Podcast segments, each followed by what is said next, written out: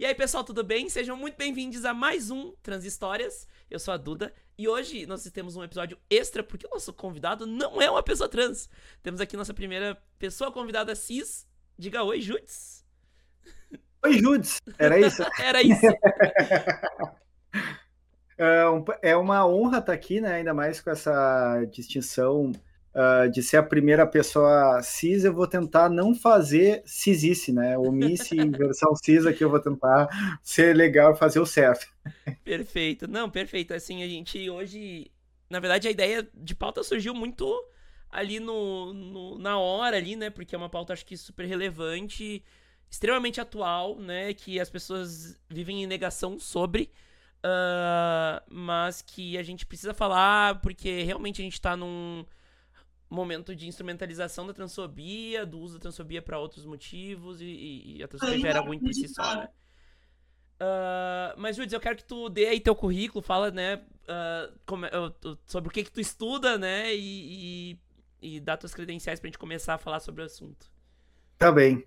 Eu sou professor de filosofia da Rede Municipal de Porto Alegre, uh, tenho mestrado e doutorado em educação pela Universidade Federal do Rio Grande do Sul, meu doutorado, minha tese de doutorado foi sobre neoliberalismo e neofascismo, e atualmente eu continuo pesquisando correntes do neofascismo, inclusive os movimentos de radicalização à direita que levam jovens a cometer atentado às escolas e que eu categorizo na minha pesquisa como radicalização à extrema direita.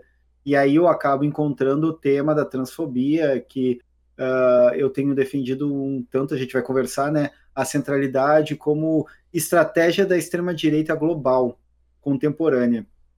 Perfeito. É, e eu acho que a gente. Eu já tenho falado muito sobre isso. Eu acho que várias pessoas trans têm falado sobre isso, porque começou a ficar muito óbvio, né? O projeto de poder em cima da, da transfobia. Uh, a gente tem aqui no Brasil ícones, né? De, de políticos que se construíram em cima da transfobia e no mundo inteiro, né? Pô, no, no, nos Estados Unidos não é exagero falar que se tem uma intenção de genocídio trans e, e bem, bem andado, inclusive, na, na, lá nos Estados Unidos, né? Uh, então, o Jutsu ele fez um tweet sobre isso e ele acabou vivendo na pele o que, que é a transfobia de uma, que uma pessoa trans sofre no Twitter. Porque ninguém validou uh, o gênero dele, realmente, mas uh, houve toda a invalidação, por exemplo, desse currículo, né, Judes? Então, além do teu, da, da, da implementação do teu conhecimento, teve as pessoas querendo brigar com a realidade, pessoas querendo justificar a transfobia, né? Ah, mas o quanto de transfobia é fascismo, né? Uhum. então, uh, fala pra gente como é que foi primeiro essa experiência de encarar essa galerinha super legal do Twitter que é extremamente transfóbica. É, o, o Twitter basicamente virou a Disneylândia de nazi, de facho só, e criptofé, né? Uhum. É, virou um, um lixaredo lá e a gente continua lá, talvez na esperança de mudar essa relação. É, algumas vezes eu já tinha tweetado sobre, sobre a questão da transfobia, mas essa vez parece que chegou no, no sindicato aí do, dos transfóbicos do Brasil, que se juntaram todos no meu Twitter, né? Eu estou acostumado a lidar com fascista, até com neonazistas, pela minha pesquisa e também pelo meu ativismo, minha militância. Eu também sou parte de torcida antifascista, estou uh, ligado a movimentos antifascistas, então não é algo totalmente distinto. Uh, entretanto, é sintomático, assim como a questão transfóbica ela apareceu. Meu xingamento favorito nessa foi que num dos tweets eu falei que a transfobia, e esse é um debate que tem interno, inclusive Uh, pesquiso muito, até pela minha origem, só para explicar. Eu vou, eu vou primeiro dizer o tweet, depois claro. vou explicar. É. Eu falei que a transfobia, a, a, na verdade, as pessoas trans nesse momento são para o neofascismo o que os judeus são para o nazismo e para o neonazismo.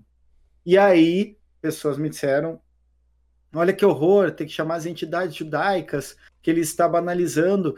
E aí eu tive que lembrar as pessoas que eu sou judeu, sou neto uh, bisneto, na verdade, de judia romena e de um judeu russo. O resto da minha família morreu na Segunda Guerra Mundial, portanto, uh, eu não acho que eu estou cometendo nenhuma injustiça, uma vez que eu, eu não só estudo, como eu vivencio o que, que é ser um judeu da diáspora, um judeu, uh, fi, eu chamo de filho da Shoah, mas sou bisneto né, da, do Holocausto, que a gente chama Shoah.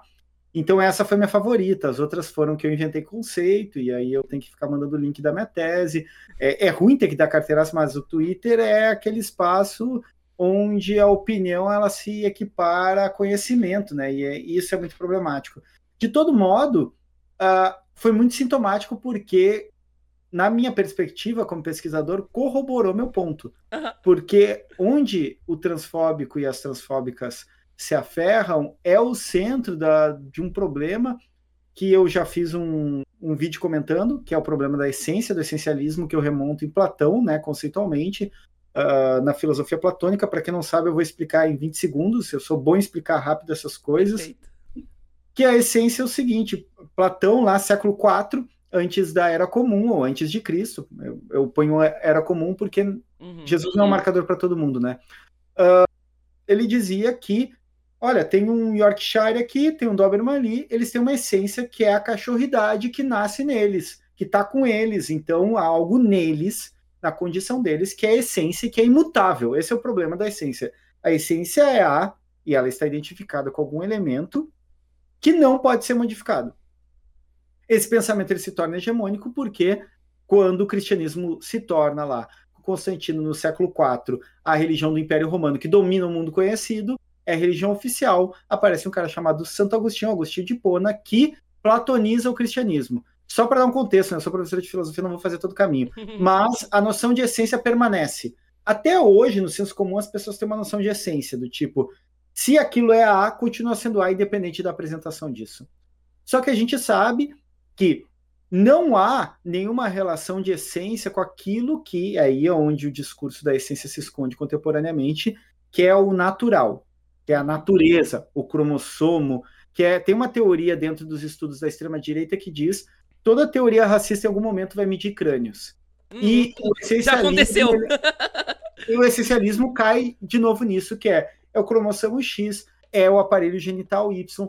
Só que isso é uma construção. Só Diga. te interrompendo porque eu acho que é relevante. Uh, já, já vi posts de Had Fen comparando crânios e comparando ossadas de quadril e, e realmente comprando ossos, tá? Tipo, e eu falei, gente, vocês estão fazendo literalmente o que os nazistas faziam. Então, assim, uh, como é que vocês querem não dizer que isso tem a ver com. Pelo menos tem a ver com o nazismo, né? Pelo amor de Deus, vocês estão Sim. dizendo quem é quem por causa de tamanho de crânio, caralho. Tipo, te liga. É exatamente esse o problema. O essencialismo ele elege algum elemento que ele entende como imutável e que, portanto, não tem nada que se possa ser feito para modificar isso. Ou seja, se tu tinha um avô, uma avó judia na Alemanha nazista, tu era judeu. O teu sangue era judeu. O sangue é imutável. Não por acaso, uma das principais organizações neonazistas globais leva o nome de Blood and Honor, que é sangue e honra, porque o sangue ele é imutável. O essencialismo, no caso transfóbico, ele identifica numa genitália um comportamento ligado a um tipo de, e aí eles fazem uma confusão de propósito entre gênero e sexo e sexo biológico, como se o masculino e o feminino não fossem construções contexto dependente que se modificam ao longo da história, inclusive na Grécia Antiga, na Grécia de Platão, a, os papéis de masculino e feminino, e, e esses papéis, que são os papéis que não estão nem considerados só dentro do masculino e que escapam também ao feminino, também existiam a noção também dialética ela vem de Platão, que é dividir o mundo em dois. Uhum. Então o essencialismo ele está sempre ligado ao bem contra o mal, o certo contra o errado e o masculino contra o feminino. Então o essencialismo ele é uma ideia filosófica que a gente chama de metafísica. O que é metafísica? É uma crença, é da ordem da religião, porque o real nos mostra que tudo é construído contexto dependente e não só o o ser humano. Os animais eles se relacionam com o contexto e se modificam em relação a isso. O que é homem hoje, considerado na masculinidade heteronormativa, é totalmente distinto do que foi homem para 70 anos atrás, ou 30 anos atrás, ou quando eu cresci, quando eu era criança, que eu tinha que segurar o choro na escola, porque eu me emocionava com as coisas e não podia chorar, porque homens não podem chorar. Essa construção ela é contexto dependente e ela responde a determinadas estratégias de controle dos corpos. Então, quando eu falei que a transfobia ela é essencialista, vieram me dizer assim, como que é essencialista se eu estou falando de cromossomo, se eu estou falando de genitália? E isso é essencialista. Vocês trocaram o sangue judeu por um pênis, uma vulva ou um cromossomo.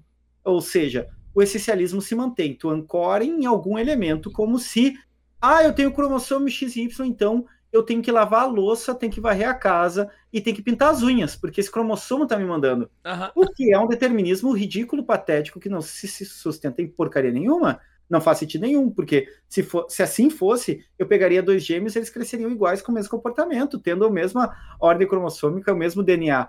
E a gente sabe que não acontece isso.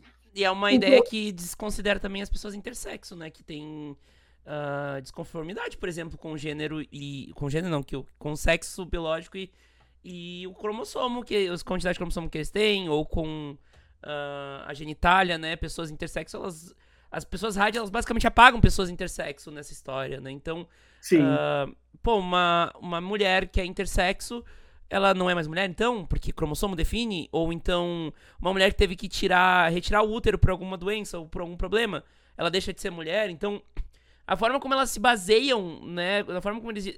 Ou então uma mulher trans que faz uma cirurgia de, readequ... de readequação uh, uh, sexual. Eu esqueci o nome certo disso, mas enfim a cirurgia de baixo, uh, ela vira. Então, para elas, essa mulher, essa mulher trans virou mulher cis, então. Sabe, é uma coisa que não, não se sustenta, porque é algo que não. realmente não faz sentido, né? Problema de todo essencialismo dialético, que é esse essencialismo que, por mais que elas não. as pessoas transfóbicas não saibam, elas estão sendo bastante platônicas nesse sentido. O problema é que não consegue lidar com o real. E o real, ele é múltiplo, o real, ele é uh, cambiante. Eu gosto muito de um, do filósofo que foi renegado pela tradição platônica, que veio um século antes de Platão, que foi o Heráclito, que falava do devir, tudo é vir a ser, tudo é tornar-se outro. Nós, o tempo todo, estamos nos tornando outros e outras e outros, porque nós temos experiências que não se repetem e que compõem o nosso ser nossa fisionomia muda, nossos pensamentos mudam, nossas aptidões mudam, nossos interesses mudam. Então, se tudo modifica, por que diabos eu vou achar que eu tenho uma caixa preta como um avião que caiu no meio do mar e que nada vai modificar? Que é a essência. O, a dialética platônica ela tem um problema filosoficamente já muito batido, que é tudo que não encaixar no polo A ou no polo B é eliminado. Não existe, não existe zona intermediária. Não existe transição para lugar nenhum, não tem movimento. Portanto, isso é um problema que, para além da filosofia, se torna um problema ético, político, que a gente está vendo e que está sendo muito bem explorado pela extrema-direita, que se deu conta, e eu vou dizer porque a transfobia é o centro nervoso do neofascismo. Se hoje em dia, seja por eu, uh, pela dificuldade, agora está um pouco mais normalizado ser nazista, mas digamos que há oito anos atrás, não era legal tu dizer que tu era racista. Uhum. Agora, o fascismo, historicamente, ele só consegue funcionar quando ele constitui o pânico moral, que é um jeito de capturar os afetos e capturar as subjetividades. Para produzir esse pânico moral, ele precisa necessariamente constituir um fantasma, e aí a analogia entre o judeu na Alemanha nazista em 33 com a pessoa trans em 2023 é a seguinte: tanto o judeu quanto a pessoa trans para o fascismo operam como um perigo. A própria existência dessa pessoa ser pensada, ela coloca em risco todo aquilo que eu conheço e tudo aquilo que eu acho que deve ser o mundo, o que eu aprendi que é assim e naturalizei dentro de mim. Então o judeu para o alemão era aquele que vai destruir a cultura alemã. Ele vai começar a fazer sinagoga, ele vai começar a cantar as músicas dele com a outra língua dele, e aí, pô, isso aqui vai acabar com a Alemanha que é o discurso anti-imigração que a, a extrema-direita usa. Só que ser racista já não pega tão legal. Uhum. Só que ser uma pessoa abertamente nazista hum, não dá voto. Agora, o pânico moral eu consigo mobilizar para além da base da extrema-direita, eu consigo entrar na esquerda com o pânico moral com as pessoas trans. Então ela se torna um cavalo de Troia da extrema-direita. Quem começa a fazer isso é nos Estados Unidos, aquele povo que vai se organizar como a nova uh, extrema-direita, alt-right, alternative right, que vai ser a base uh, do, da campanha do Trump, que vai se organizar no 4chan, no 8chan e todos esses fóruns que são, em algum momento da história, disputados por correntes políticas, mas são engolidos pela extrema-direita, principalmente a partir do Gamergate, que começa com um intuito, que é um intuito interessante, se torna um show de misoginia, um show de desgraça. E aí tem um cara nessa época que tem uma empresa que vende uh, artefatos no LoL, que se chama Steve Bannon, e ele se dá conta que essa piazada pode ser operacionalizada, e aí começa toda uma corrente uh, ligado, obviamente, a uma tese central do neofascismo, que é o masculinismo. Inclusive, paradoxalmente, tendo figuras de homens gays em seu centro, uhum. como Milo Yiannopoulos, que é um youtuber masculinista na época do Gamergate, que toma essa posição em que defende o masculinismo, que é basicamente o retorno à terra perdida do homem viril. É, até eu quero é... fazer um parênteses que tem um vídeo teu no TikTok que eu, é muito bom, não sei se tu postou no Reels também, mas que tu fala do emoji da, da pedra lá da, da Ilha de Páscoa e do vinho, né? De como isso é uma. Um, até um apito de cachorro pra essa galera masculinista, né? E, sim, e, sim. e eu lembro que eu, aquilo já me incomodava profundamente quando eu vinha, quando eu via, porque eu já entendia da onde vinha, mas quando tu botou aquilo naquele vídeo, aquilo ficou muito mais claro, né? Tipo, porque claramente é essa coisa de nós, homens, temos esse. Uh, temos esse. Esse gosto refinado, né? A gente analisa as coisas e não sei o quê. E, nossa, é, é realmente incrível tu ver como o, todo esse movimento ele, ele se baseia no, no, nesse masculinismo. A galera, a galera falou do Campari, né? Da, da Red Pill, né? Que também é claramente faz parte desse, desse meio. E até acho, acho até um, um pouco é preocupante, mas também é um pouco engraçado como eles acreditam naquelas coisas, né? Ah, o valor sexual de mercado, tipo, de mercado sexual, sei lá também, né? Não fico olhando esses caras, só, só olho porque o Luigi reage a esses caras. Mas assim, uh, uh, é, é, muito absurdo tu pensar que esse cara ele olha para essa teoria e ele vê naquilo algo que conversa com ele, que, que faz sentido na vida dele. E eu fico pensando, tipo, só não entra na minha cabeça, sabe? E, tipo, eu, eu, brinco com as minhas amigas, né? Que eu falo, pô, eu até consigo entender os guris, porque eu meio que estive entre eles, né? Mas não era como eles, mas estive entre eles. Mas ao mesmo tempo eu não consigo entender essas coisas, sabe? Tipo, são coisas que falam com algo que eu nunca vi na minha vida, assim, que eu nunca senti. Mas é, é, é só, só de ver já dá um ruim, né? É incrível, assim, como Sim. a gente consegue ter um sexto sentido até para isso. Né? uma, uma coisa que ajuda a entender por que, que, que esses grupos emergem e, e passam a ser importante essa reafirmação de identidades de gênero heteronormativas é, é o fato de que o fascismo, uh, filosoficamente falando, ele sempre reconhece o mundo em decadência. O discurso fascista é sempre algo está degenerando, algo está destruindo o nosso mundo. E para isso há uma construção de um passado místico que eles entendem como um retorno, mas que na verdade é uma criação, que é voltar a um mundo onde eu consigo me orientar de modo tranquilo e simplório.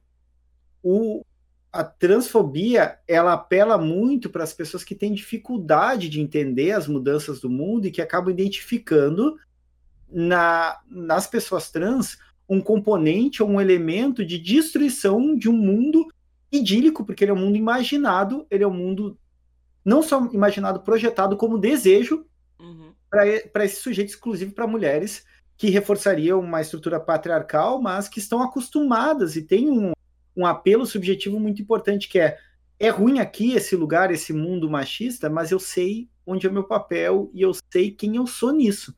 Isso dá uma segurança. E um corpo trans é um corpo que borra as fronteiras e essa pessoa, quando ela se sente perdida, parte delas vai buscar um pedaço de madeira boiando mesmo, de uma madeira podre, no meio do mar. E é isso acaba dando uma certeza subjetiva para ela de que esses são meus inimigos, eles que estão destruindo meu mundo onde homem é homem, mulher é mulher. Mas esse mundo onde homem é homem, mulher é mulher, primeiro que nunca deixou de existir pessoas que transitaram entre a performance de gênero, se eu for usar uma autora que eu gosto muito, que é a Butler, que transitaram e que às vezes foram reconhecidas socialmente e tiveram seu espaço neste nessa transição uh, de papel de gênero. Mas mesmo esse mundo imaginado é um mundo patriarcal da subjugação e da violência do estupro e de todo, todo, toda a questão né, estrutural do patriarcado, ou seja, não é um lugar bom para citar. A menos que tu seja um homem branco, é. cisgênero, heterossexual, de preferência cristão, né? Se estiver no Ocidente, uh, que basicamente seria o quase me descrevi, entretanto, uh, uma coisa que eu, que eu percebi desde cedo, eu, eu me intrigava muito. Por que, que minha família era tão pequena?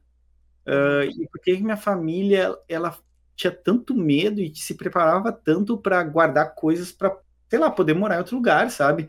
Eu achava uma coisa esquisita. Meus coleguinhas iam na casa deles, era uma família grande, ninguém estava muito preocupado se ia poder estar tá vivendo ali e tal.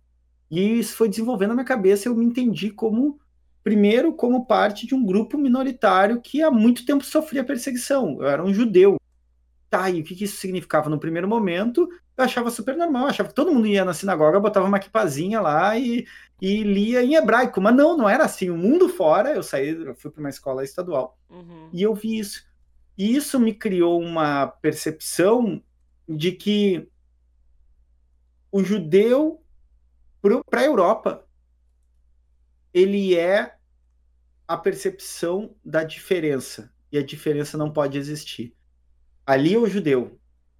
E eu consegui, com isso, criar uma perspectiva de uh, solidariedade no sentido de estar insólido, estar conjuntamente na origem em uhum. latim, com qualquer outra minoria que eu reconheça num processo, num devir judeu. Eu diria que as pessoas trans entraram num devir judeu não porque eu quero diminuir as pessoas trans e subjugar a história, mas tem gente que só entende uhum. quando a gente consegue fazer a relação com o que foi o, o genocídio nazista, mas que nasceu antes disso. Nasceu nas leis raciais de, de Nuremberg em 33. Os campos de concentração começaram em 42. E se a gente olha para o que está acontecendo na legislação estadunidense, e vocês sabem que a extrema-direita brasileira adora um Ctrl-C, Ctrl-V dos Estados Unidos, o que, está, o que estão fazendo com as pessoas trans nos Estados Unidos nesse momento são as leis de pureza racial de Nuremberg neste momento, a ponto das pessoas trans terem que ter um site para saber em qual banheiro podem ir em determinada Exatamente. cidade, em determinada região. É, Ou seja... chega, na, chega, ao ponto da segregação uh, física, né? Que se tu fala assim que tu tem uma segregação física racial, as pessoas vão se ultrajar. Mas quando tu fala que existe uma segregação física de espaços para pessoas cis, espaços para pessoas, as pessoas não se ultrajam, elas acham bom, né? E, e, e, eu acho que muito, assim, eu, eu falava muito na época, assim, pouco tempo atrás, né? Quando o Nicolas Ferreira, né, que eu acho que é um cara que é importante a gente falar nesse, nesse contexto, quando ele fez aquele discurso dele no Dia da Mulher, né, no dia 8 de março. Porque hum. eu falei muito sobre se ele não sair, se ele não acabar sendo preso por causa disso, o que eu sabia que não ia acontecer, uh, a gente primeiro tá provando que a lei, a lei que. A, o entendimento do STF que a, a transfobia é equiparável ao racismo, ela não se aplica na realidade, e também que eles podem ir comendo pelas beiradas e colocar esse discurso de forma pública e institucional. E quando um discurso vira institucional, ele parte para uma para uma violência institucional ainda mais pesada do que a gente já sofre, né? Porque, bom, tem quatro histórias já contadas aqui no Transhistórias. Vocês podem ir hum. nas quatro. As quatro têm histórias de violência institucional. Umas maiores, outras menores. Né? Obviamente a gente tem contextos diferentes. Né? Eu, a minha história, por exemplo, tem muito pouca violência institucional. Porque eu tinha um contexto de facilidades enorme. Né? Eu sou uma pessoa branca, eu tava no, na cidade em que eu nasci, fui no cartório que eu nasci, então que eu fui registrada, então as coisas não foram tão difíceis. Mas tu vai ver várias outras questões de violência institucional nas outras três, nas seis histórias do Transhistórias, e em mais que vão vir aí pela frente, que tu vê que mesmo tendo leis, e assim, as leis do Brasil realmente são muito positivas para a população trans, mas elas não se aplicam, né? E eu acho que é aí que tá uma margem em que a gente tá tendo um espaço para esses fachos crescerem e institucionalizar esse discurso, né? E tu vê que já tá tendo um apoio popular sobre isso, porque o Nicolas Ferreira acabou com a vida de uma guria de 14 anos no colégio, né? Ele, uhum. ele entrou no banheiro feminino, com pretexto de vou tirar um homem do banheiro feminino, ele estava um homem entrando no banheiro feminino, e arrancou uma mina trans, tipo, transmitindo isso ao vivo pra acabar com a vida da menina no colégio. Desculpa. Assim, eu sofri bullying, tá? Mas não foi por ser trans. Eu fico imaginando o que, que é o bullying por ser trans. Então, assim. Uh, esse é o cara que tá lá, né? Que fez o discurso que fez e que tem também tudo isso que o Judis falou até agora. Eu acho que. Sei lá, acho que tu pode falar um pouco mais, né, Judis? Mas eu acho que é um cara que ele acaba centralizando nele uh, todo esse movimento transfóbico fascista, né? Então, uh, eu acho que quando a gente fala dos Estados Unidos, parece que é uma realidade muito distante.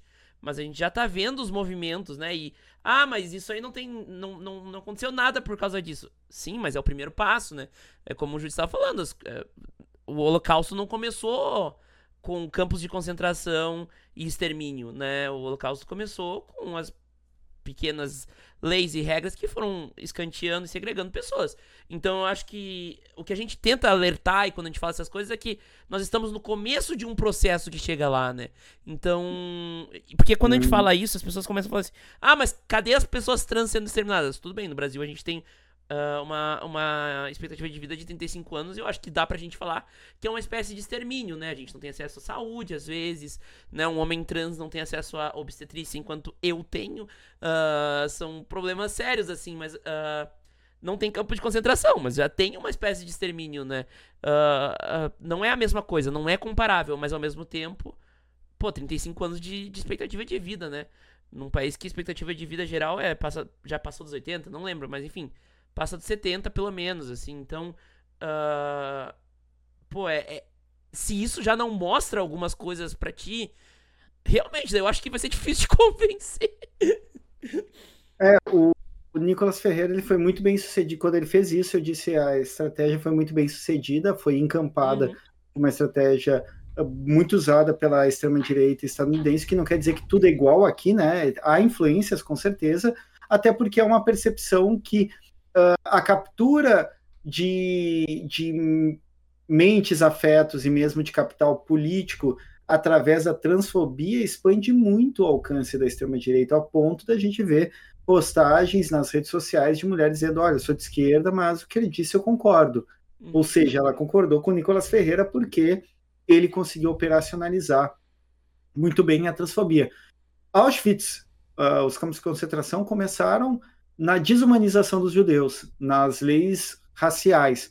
O que, que esse ataque às pessoas trans faz é tirar a dignidade ou tirar a camada de igualdade como a dignidade humana, ou seja, a gente passa cada vez a perceber menos as pessoas trans, isso vai entrando no imaginário, isso é uma disputa de não é uma disputa imediata somente, é uma disputa de médio e longo prazo que tem a ver com o apagamento, mas tem a ver também com a desumanização. Quando tu consegue desumanizar, tu consegue cometer um genocídio, é assim. E esse genocídio ele pode acontecer de vários modos. Quando tu condena mais de 90% da população trans a ter que se prostituir por não conseguir vagas de emprego, tu tá colocando num cálculo daquilo que o filósofo camaronês Achille Mbembe vai chamar de necropolítica, uma gestão da morte de quem pode morrer e de que modo pode morrer. O Michel Foucault ele falava que o, a bio, o biopoder se caracterizava não mais por fazer matar diretamente, mas por deixar matar, por calcular quem pode morrer e de que modo pode morrer.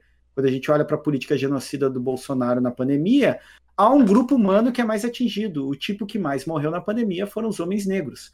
Ou seja, há uma gestão da morte e há uma gestão, há uma necropolítica da população trans que, para mim, é extremamente evidente uh, como pesquisador da extrema-direita e que analisa os discursos e que percebe que foi migrando e agora há uma centralidade muito grande no discurso transfóbico, porque ele tem uma inserção numa sociedade extremamente moralista uh, como a brasileira, extremamente heteronormativa, que eventualmente negocia seus valores progressistas em outros campos, mas na ordem do gênero não negocia, às vezes até porque não, não conhece ou não tem uh, capital uh, cultural suficiente, ou não foi feito um trabalho de formação, e aí o pânico moral ocorre. Por quê? Quantas pessoas que são transfóbicas conhecem efetivamente uma pessoa trans? É muito baixo. Eu vi uma é pesquisa. Uma pesquisa já. Uhum. É, eu vi essa pesquisa. Acho que 5%, é... uma coisa assim, das pessoas transfóbicas realmente conheciam uma pessoa trans. E, e quando tu não conhece a pessoa, tu não tem noção da vivência, da realidade e do que sofre essa pessoa. Né? Exa exatamente, eu fazia um, um exercício com meus alunos, sou professor de, da rede pública, eu dei aula há muitos anos na periferia de Porto Alegre. E eu botava no quadro algumas categorias, assim, preto, pobre, mulher, judeu. Mas eu não dizia que eu era judeu. E eu dizia, o que, que vocês pensam quando fala?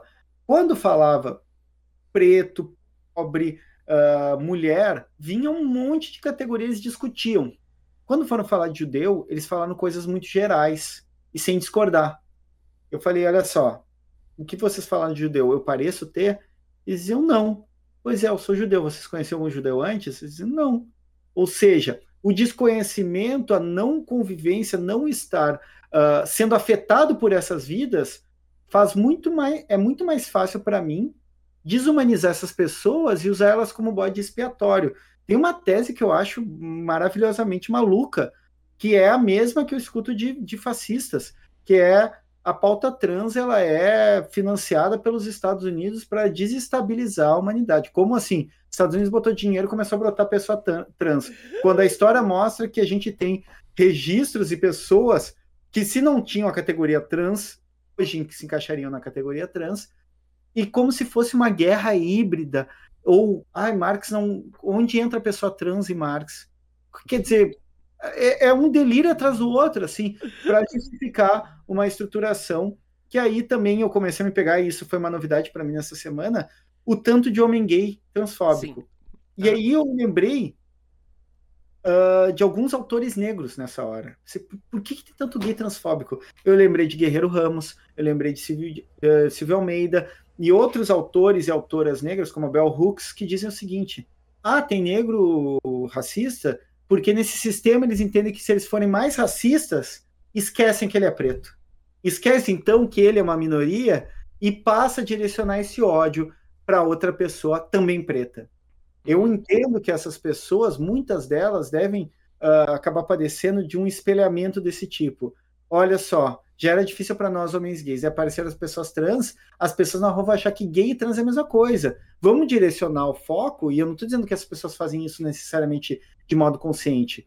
Aqui eu estou recorrendo à subjetivação, eu estou recorrendo à psicanálise, eu direciono as pessoas trans porque assim eu tiro o foco de mim. Sim. Assim, eu, como homem gay, passo a ser, ok, eu vou ser um homem gay que não vai beijar na frente dos outros. Olha que legal, gays por Bolsonaro. Eu estava infiltrado nesse grupo uh, durante antes da eleição e durante a eleição em 2018.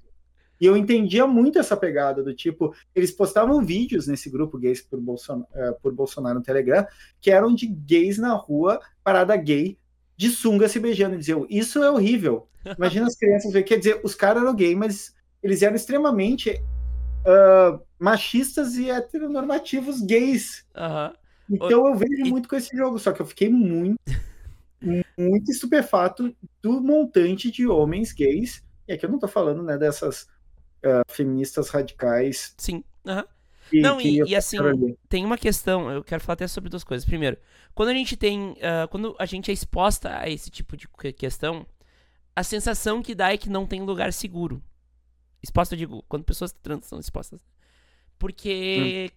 cara, em meios de esquerda eu já sofri transfobia. Em meios LGBT eu já sofri transfobia.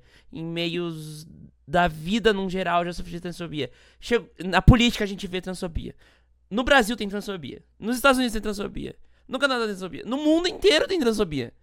E daí tu para e pensa, tipo, eu, porque eu penso muito assim, tipo, pô, eu vejo um projeto de poder do Nicolas, por exemplo, ser presidente, se candidatar a presidente em 2026 e com chance de ganhar. Ele, ele tem chance de herdar os espólios do bolsonarismo com mais força, com esse pânico moral, inclusive. Se o Nicolas Ferreira é, é eleito, eu fujo do Brasil no dia. Porque eu não vou viver no Brasil de Nicolas Ferreira. Também, não sei, eu tô fazendo relações pra Duda de 2026, né? Mas eu tenho muito medo de ter que morar num Brasil de Nicolas Ferreira. Mas pra onde eu vou? Sabe? É uma sensação dessas, assim. E, e daí a gente fica muito nessa coisa, tipo, não tem lugar seguro e pra ser transfóbico basta ser cis. Então, uh, a gente acaba erguendo muito a, a, defesa, né? E daí é o problema maior, né? Vai vir uma, uma pessoa cis e falar, pô, mas as pessoas trans não nos explicam as coisas. Pô, né? Óbvio, a gente tá numa, numa defensiva constante, né? Tinha uma outra coisa que eu ia falar, mas eu esqueci. Então eu vou lembrar em algum momento. Mas assim, é, é, é, é muito sufocante essa questão de. de. Não tem pra onde tu ir, não tem pra onde tu correr. E, e a gente acaba. Uh, de boa, eu, eu tenho muito medo pelo futuro próximo, sabe? Porque eu vejo o que acontece nos Estados Unidos hoje, entendendo como a nossa direita brasileira tosca funciona, uh, dá pra ver isso acontecendo. Eu, eu vejo gente falando assim: ah, mas agora com o governo novo não vai acontecer. Eu disse: gente, mas vocês estão prestando atenção no que tá acontecendo no legislativo? Vocês acham que o executivo faz tudo sozinho? Vocês olharam quem foi eleito? Vocês viram que foi uma Damares eleita, que foi um, um, um Mourão eleito, que foi um, um Nicolas Ferreira eleito? Vocês acham que isso é tá salvo só porque o Lula tá lá? E fora que o Lula, assim, né? O Lula é uma pessoa que é bem assessorada, mas às vezes ele já ele mostra quem ele é, né? Em alguns momentos. Então, uh, não é que é a pessoa também, é uma pessoa que tá tentando, mas que já, já deu bastante. Mostra que ele não entende muito bem também questões LGBT, enfim, num geral, né?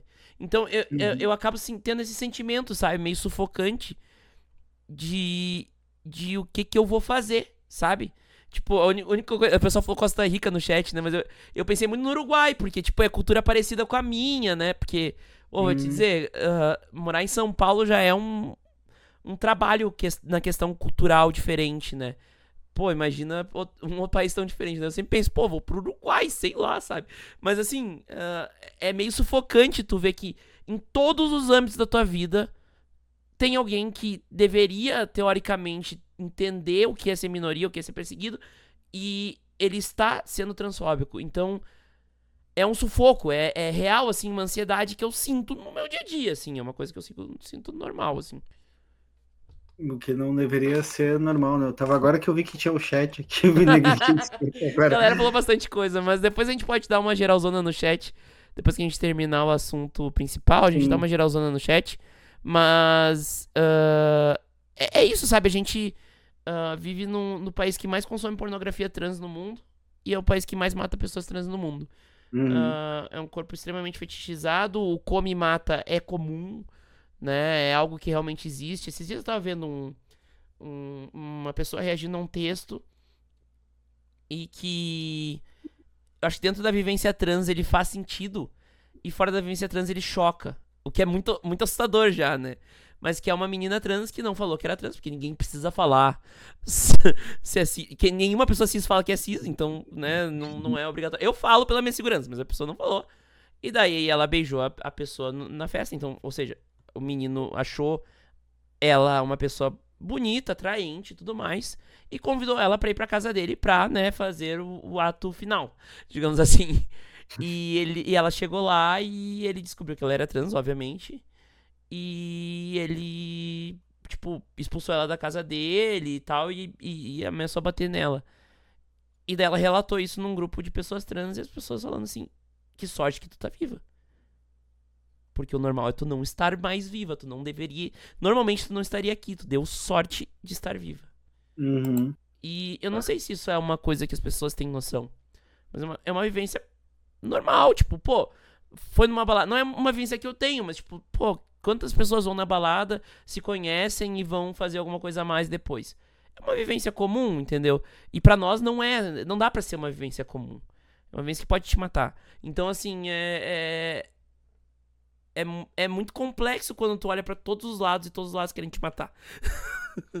sim, sim. Essa, essa, tu falaste do come mata.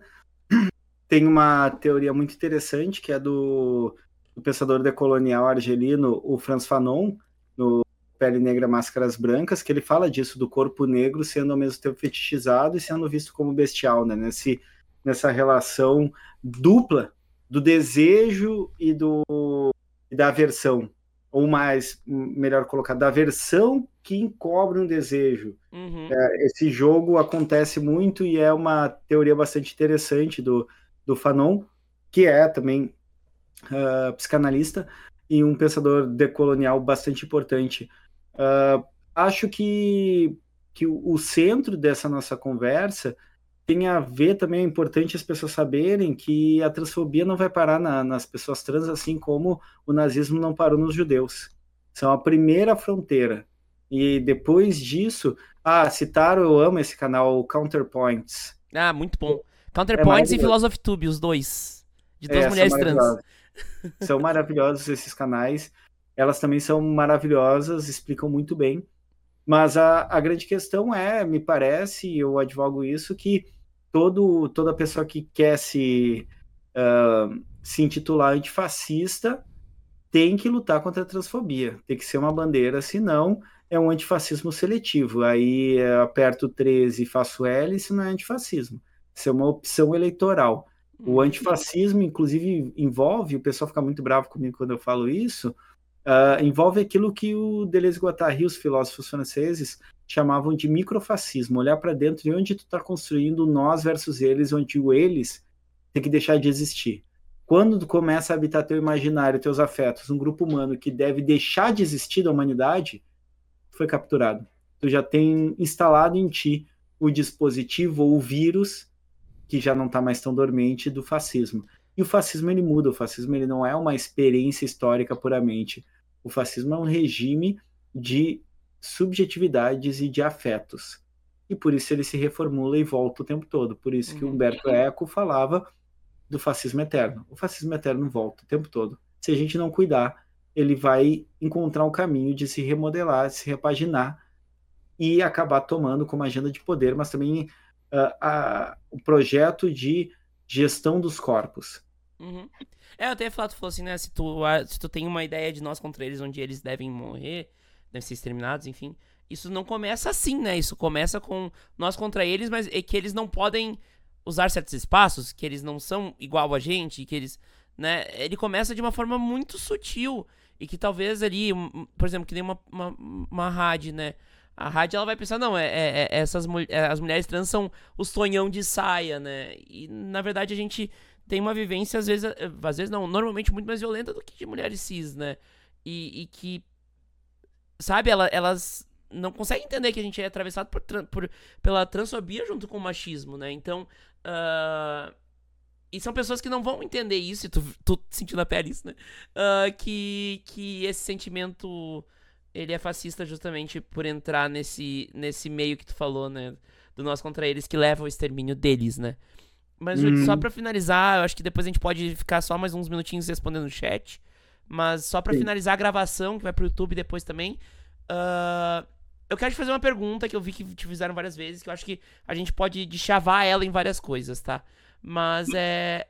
Então quer dizer que qualquer pessoa que é transfóbica está sendo fascista?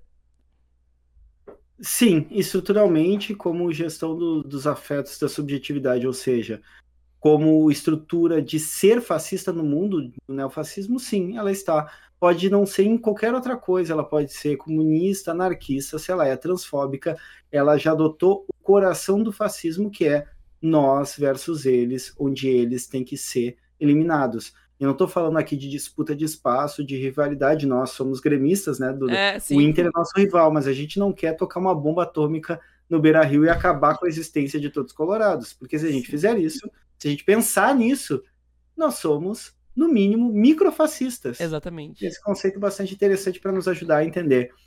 Então, sim, eu não conheço uma pessoa transfóbica que não seja categoricamente fascista ou neofascista. Ela vai tentar dourar a pílula, ela vai tentar dar sim. uma desculpa, mas ela já tem um aparato. Se tu tirar a pessoa trans da equação da pessoa transfóbica e colocar judeu, vai ficar muito claro.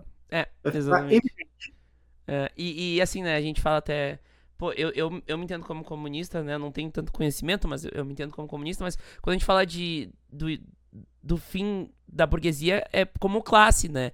Uh, então, né, lógico que nesse processo é um processo de luta e que invariavelmente vai ter tem sangue, né? Mas uh, porque a burguesia é quem tem consciência de classe, na verdade, né? Mas uh, é diferente porque tu fala em uma, uma, uma, um término de da burguesia como classe, né? Ou seja, tem, tu, tu, tu tem a chance de, de tu dá a chance pro burguês não ser mais burguês, né?